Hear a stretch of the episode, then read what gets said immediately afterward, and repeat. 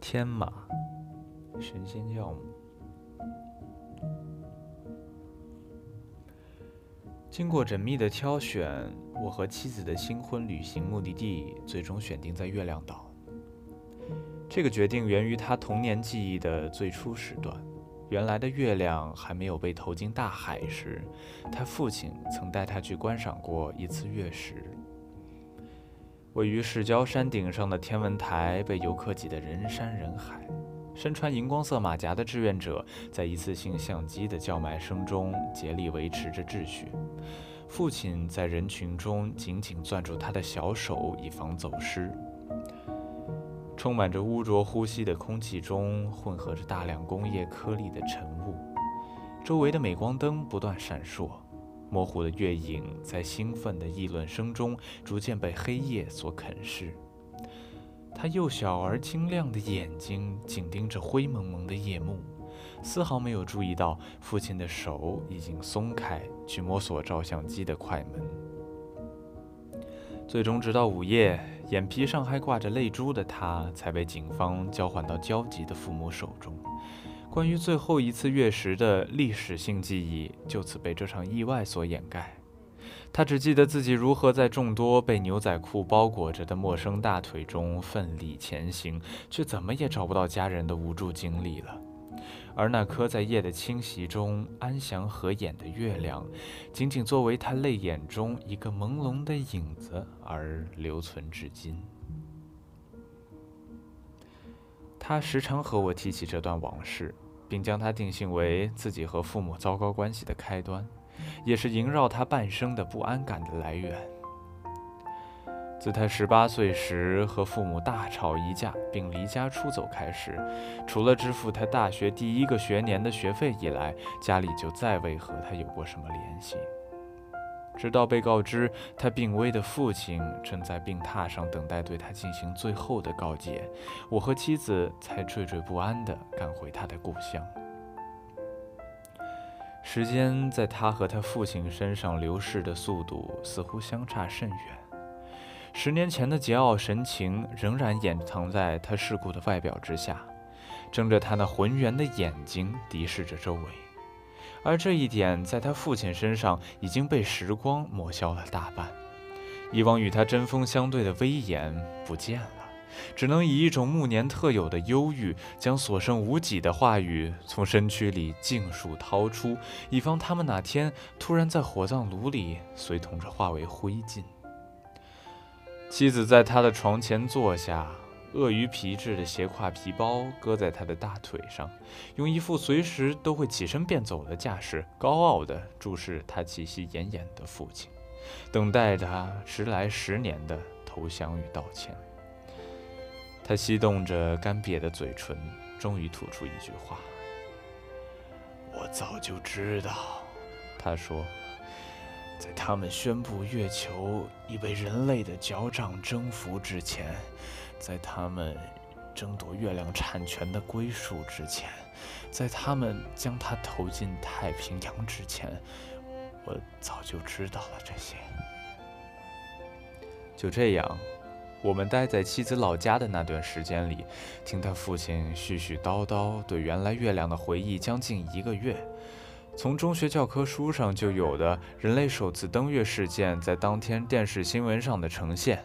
到如今挂在夜空中那颗人造彩色月亮升空之前，各国的儿童代表用特制彩笔在外壳上进行伪装童真的涂鸦仪式，再到旧月亮沉入海底时，那天全世界每个角落的居民脚底所感受到的震动，每一个细节都描绘得如同他曾亲临现场，足够编辑成一册完整的月亮自传。妻子在这场不着边际的漫长谈判中失去了耐心。对他来说，和旧月亮的唯一联系只有那个与父亲松开手的夜晚。而在对记忆的种种剖析中，他坚信父亲是有意将他抛弃在那儿，因为他一直认为将近老年才得来的这个女儿，并非上天仁慈的一瞥，而是妻子偷情的产物。于是只剩我在每个昏昏欲睡的下午，在充满衰老气味的阴沉房间里，听他父亲讲述一桩桩关于月亮的旧事。尽管多年前他还曾因为我的贸然提亲而大为光火地往我肚子上狠狠踹了一脚。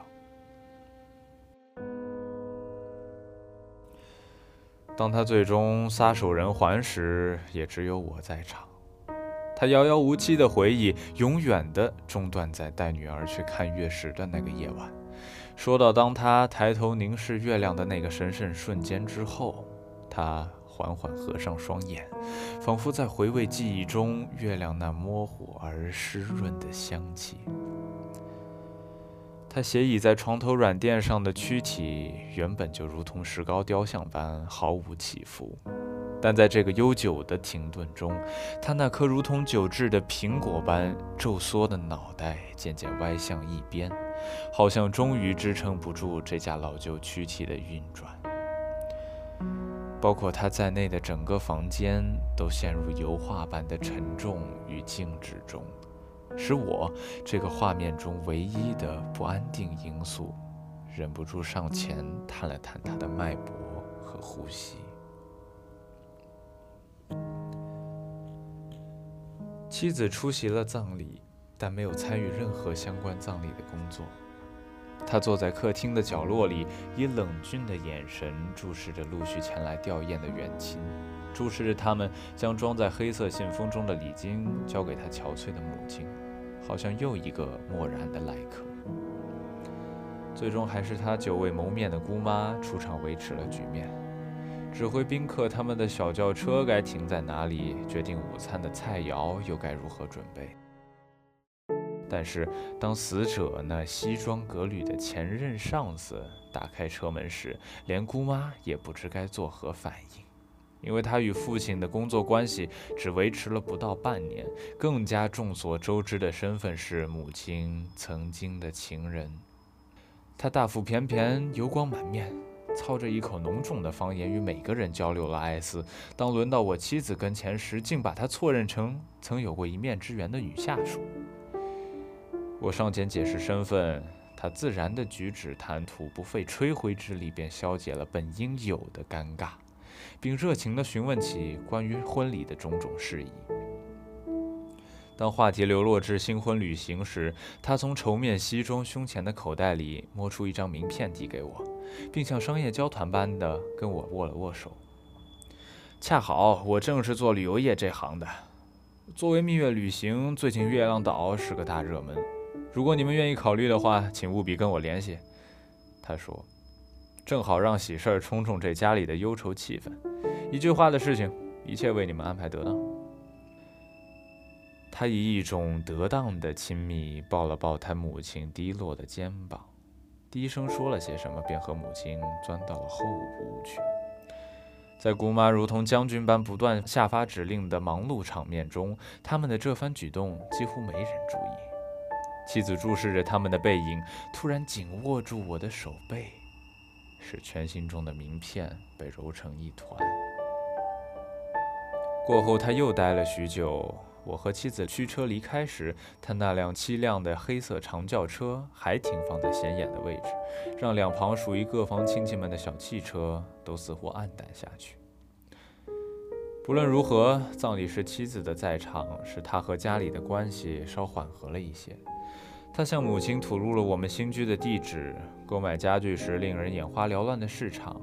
选定礼服样式时的举棋不定，还有他腹中悄然成长着的新生命，一切他曾想等待机会向战线那头的父亲大声炫耀的事情。和妻子商议新婚旅行的路线时，我们正坐在他曾对母亲详细描述、花了几番周折才抬到楼上的双人床上，静默在幽灵般的涂漆气味里，翻着色彩鲜艳的旅游公司宣传图册。他将选择和决定的权利一概交给我，以此换取他统治旅行箱的女王地位。我小心翼翼地提起了月亮岛。实际上，就算没有他父亲和月亮的一干渊源，月亮岛也是个相当诱人的选项。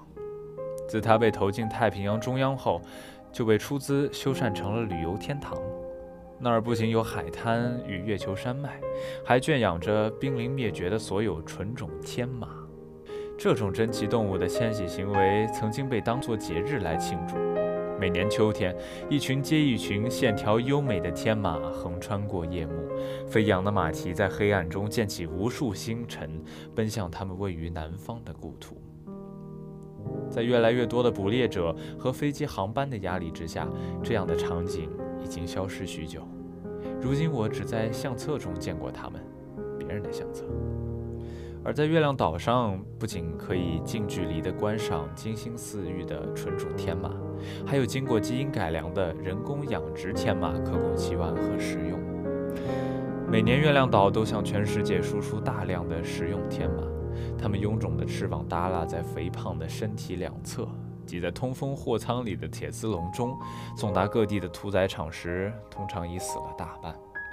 剔去那些过于腐烂的。剩下的马肉仍能送上高等餐桌的。尽管如此，食用天马仍然供不应求，以至于我能承担的天马菜肴实际上都是鸡肉伪造而成。到了月亮岛本地，无疑能享用最为新鲜且正宗的马翅料理。我深知这可能是我此生能给妻子唯一的浪漫浮华，因为我母亲就是如此。正是那次值得她铭记到晚年的蜜月旅行，使她无怨无悔地照顾无法自理的父亲。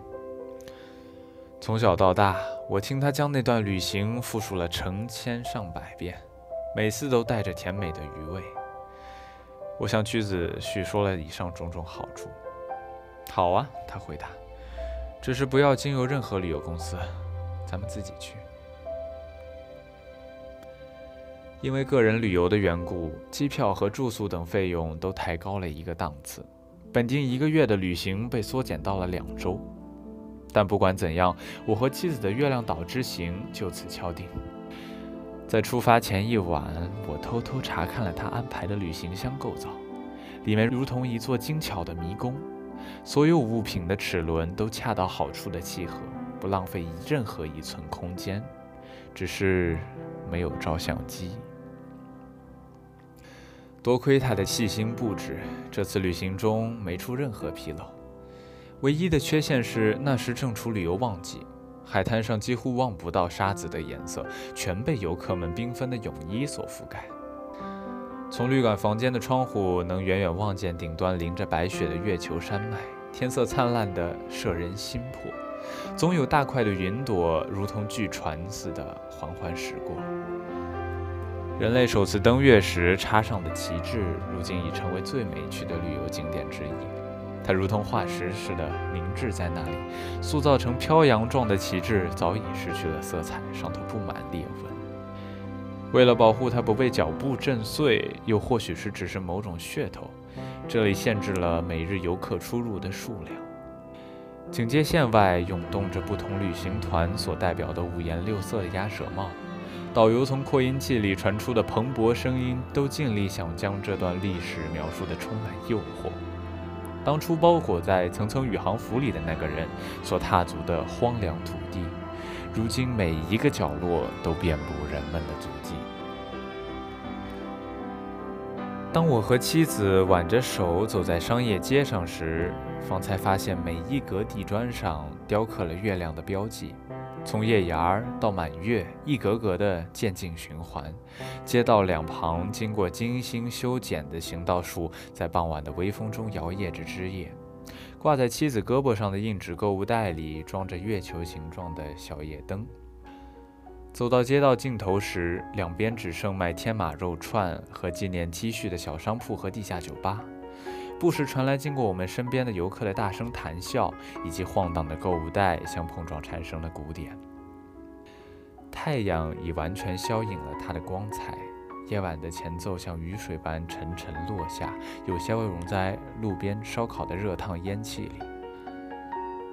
在天空中相隔甚远的彼端，那颗巨大的人造月亮隐约显现出它的轮廓，底边几乎触到了地平线。被星星点点的灯光所簇拥着，妻子停下脚步，回望着我们共同走过的街道，说：“按地砖上的图案来算，我们已走过好几年了。”还有几十年要走呢，我回答。感谢聆听，朗读者 Jerry。